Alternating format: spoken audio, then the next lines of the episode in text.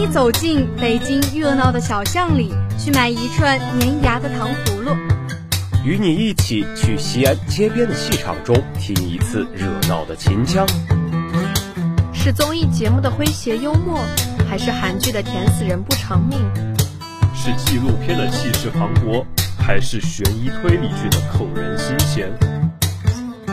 一起分享偶像 idol 的日常八卦，一起见证明日之星的破茧成长。这里是深水一号游轮，快加入我们的豪华之旅吧！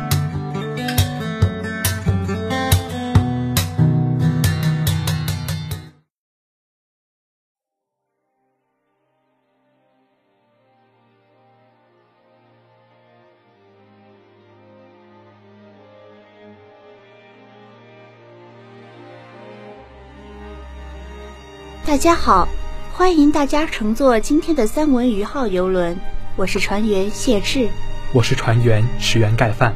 间谍的生活是怎样的？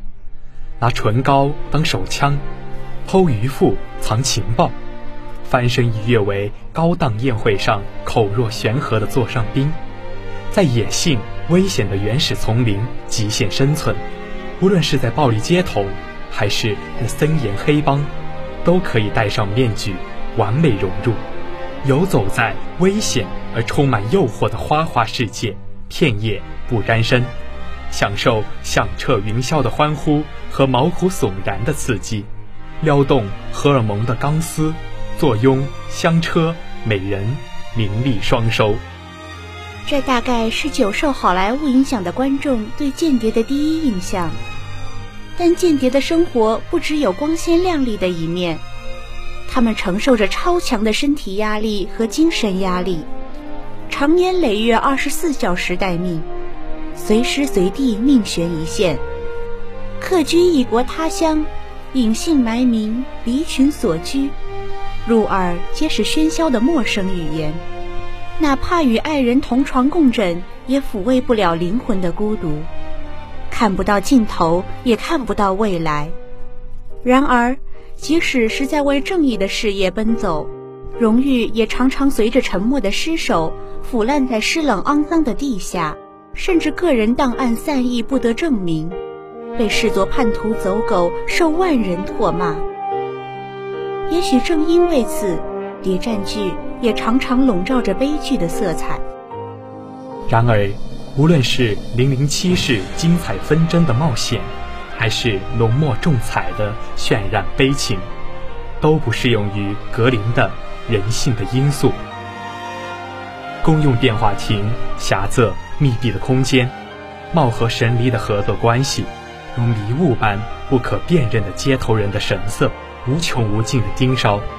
主角的生活是灰白的、单调的、重复的。像一个坏了的琴键，发着跑调的声音，尽职尽责地想了一辈子。故事的情节并不复杂，小说设定在冷战下的二十世纪下半叶，主角卡瑟尔是英国军情六处的情报人员，被派到非洲时爱上了当地的姑娘萨拉。然而，在严厉的种族隔离政策下，他接受了苏联共产党人卡森的帮助。才得以和萨拉返回英国，和萨拉以及萨拉之子萨姆过着平静而暗潮汹涌的生活。为了偿还人情，卡瑟尔开始作为双面间谍向苏联发送情报。情报被发现泄露后，专员哈格里维斯爵士、波西瓦尔医生开始调查。卡瑟尔和同事戴维斯。都被锁定为嫌疑对象。戴维斯性格散漫，做事马虎，几次不小心把情报文件带出办公室。波西瓦尔医生认为是戴维斯泄密，以他爱喝酒而患上肝硬化为硬币，毒死了他。英国、美国和南非意欲达成瑞摩斯大树计划，前来协商的南非官员。恰好是当年在南非阻挠卡塞尔的官员穆勒。在交谈之后，穆勒暗示调查组卡瑟尔有泄密的嫌疑。同时，卡瑟尔向苏联传达的关于瑞摩斯大叔计划的文件，通过接头人的儿子霍利迪之手，而霍利迪因为向青少年兜售淫秽影片，被送上了法庭，让卡瑟尔的处境更加危险。为了让妻儿远离沼潭，卡瑟尔让萨拉装作和他吵架，而后带着萨姆住到卡瑟尔母亲家中。调查组派出丹特里登门拜访，试探卡瑟尔。本来就不满调查组对戴维斯的处理，再加之两人建立的短暂友谊，丹特里无功而返。此时，卡瑟尔在接头人的帮助下秘密前往苏联。苏联方面曾经承诺把卡瑟尔的妻儿接到苏联，但是因为萨姆的护照问题，加之英国当局的阻拦，卡斯尔和妻儿被分组两地。相距遥遥无期。拥有丰富情报工作经验的作者，无意卖弄谍战专业知识，没有选择挖空心思钻营、反转悬疑的情节和闪人眼球的艺术技巧，而是选择另辟蹊径、原汁原味地展现生活。由此，小说就以写实主义的镜头，对人生岔路上的一系列角色的喜怒哀乐。毫不隐瞒，应收尽收。角色们操着彬彬有礼的英国腔，在紧张的政治气氛下虚与委蛇。比起书中常用的形容“箱子里的人”，他们更像是套子里的人。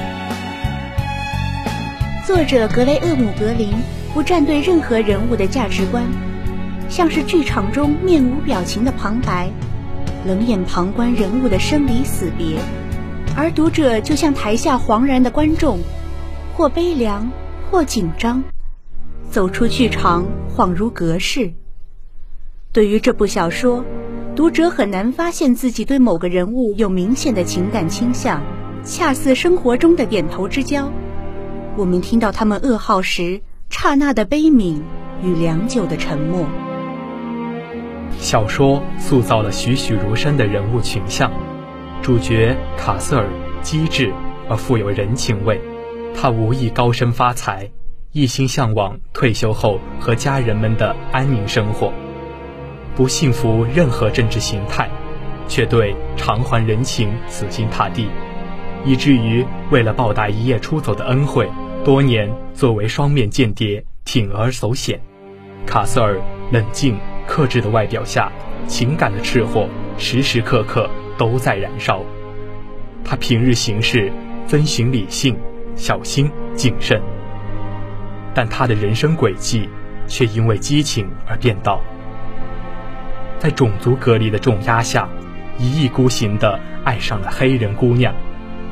为了看不见、摸不着的良心包袱，赌上前途和名誉。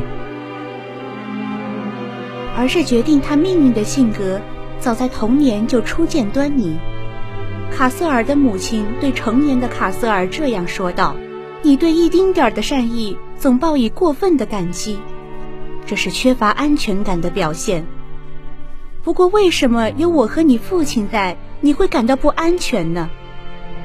有一次，你把一支很好的钢笔给了一个同学，因为他送了你一块夹巧克力的小圆面包。”也许主角就是在变动的间谍生涯中抚慰叛逆，又至死不渝地守望着安宁与爱。安定自童年起便漂泊无依、居无定所的灵魂。除了主角卡瑟尔，还有一个人物的塑造震撼人心：调查组中的一员丹特里。丹特里在刚出场时并不讨喜，他拘谨、严肃、一板一眼。生活无趣，沉默寡言。出身行伍的当特里，和文职同事们格格不入，听不懂大家的暗喻和笑话。当哈格里维斯爵士谈论抽象艺术时，他也只能紧闭双唇。多年来，他一直在事业上高不成低不就。他在个人生活中也并不顺利。结婚几年，又和妻子没话说了。离婚后一直未婚独居，他害怕一个人参加女儿的婚礼，所以邀请了卡瑟尔。而到故事结尾，他都没能精准地记住女婿的姓，甚至连那个记错了的姓，都是卡瑟尔通过婚礼登记员知道才告诉他的。可是他是唯一一个反对在没有证据的情况下定罪戴维斯的人。当他怀疑戴维斯之死另有隐情时，他想要辞职，反抗这个不公的社会。丹特里的坚持流程和调查组的草菅人命形成了鲜明的对比，而他的世俗意义上的失败与调查组仕途上的风生水起相比，让人不禁解问：资本主义下，道德是否在某种程度上成了成功的绊脚石？就像高老头中的名句：“您知道巴黎的人是怎么闯前途的吗？不是靠天才的光芒，便是靠腐蚀的手腕。不像炮弹一样轰进着人群，就得像瘟疫般钻进去。诚实正派毫无用处，人生就是这样，跟厨房一样腥臭。要想捞油水，就不能怕弄脏手。”只要事后洗干净就行。我们这个时代的全部道德仅此而已。从另一个层面上来说，丹特利又是普通中年人的缩影。曾经以为自己能大展宏图，改变一切，但现实却是职场天花板隐约可见，热恋和激情被生活的琐碎消磨殆尽，一切。都好像步入正轨，一切又好像都已定型。怀恋着，悔恨着，不甘着，无奈着，最后与平凡和解，相逢一笑泯恩仇。喜欢丹特里的读者可能会记得这样一句话：他觉得自己就像个行将被放逐远方的人，从甲板回首，遥见祖国依稀的海岸。就要沉入地平线之下，一语便道尽人生的孤独与悲凉。小说对形式主义的探讨是另一个鲜明的艺术特色。当读者满足于紧张刺激的快节奏阅读时，蓦然回首，细细品味，竟会被那巨大的荒诞感与虚无感淹没，惊出一身冷汗。就像一根细小尖锐的长针，穿过层层肌理，直插心脏。初时只见一个微不可察的小孔，谁想其内经脉紊乱，筋骨寸断，片刻之间便汩汩涌出血来。戴维斯在小说中是主角卡瑟尔的背锅侠，波西瓦尔医生怀疑他是双面间谍。用黄曲霉素秘密毒死了他。他的牺牲充满戏剧性，却以堪称惨淡的结局收尾，像是笔法拙劣的作家用不必要的伤亡作为情节的催化剂，强行换取角色的成长。可冷感平静的描述，却又掐灭了如此动机的火苗，转而向加缪式存在主义的深层逻辑靠拢。戴维斯是一个刻板印象式的单身汉，他性格浮浪，嗜好名酒波尔图，为之一掷千金还得了肝硬化，房间脏乱差，总是攒碟子等一周一次的保洁上门服务。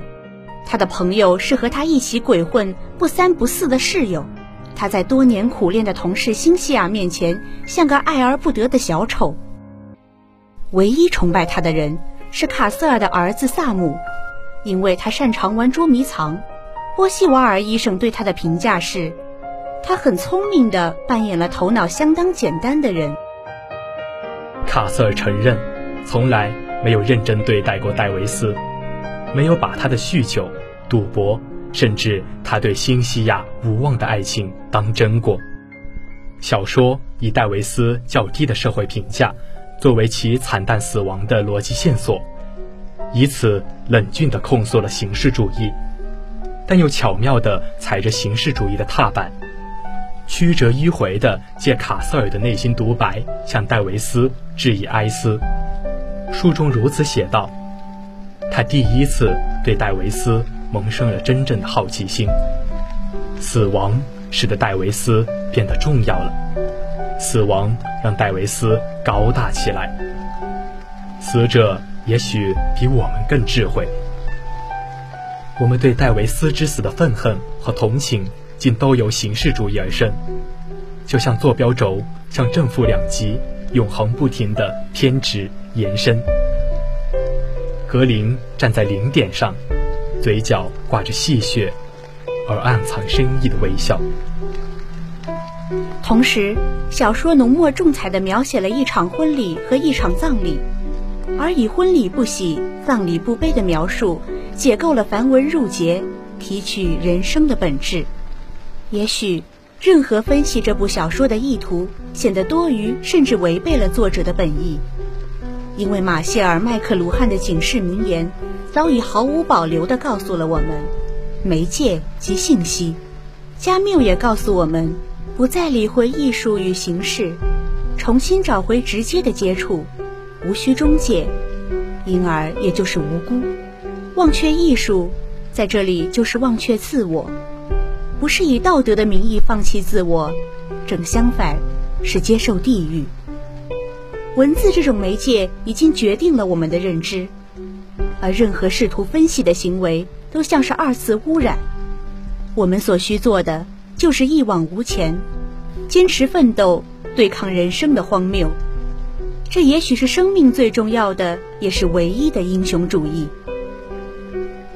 今天的三文鱼号游轮即将抵达码头，感谢大家的收听，我是播音石原盖饭，我是播音谢志，感谢导播渊，感谢编辑百事珠，我们下期再见。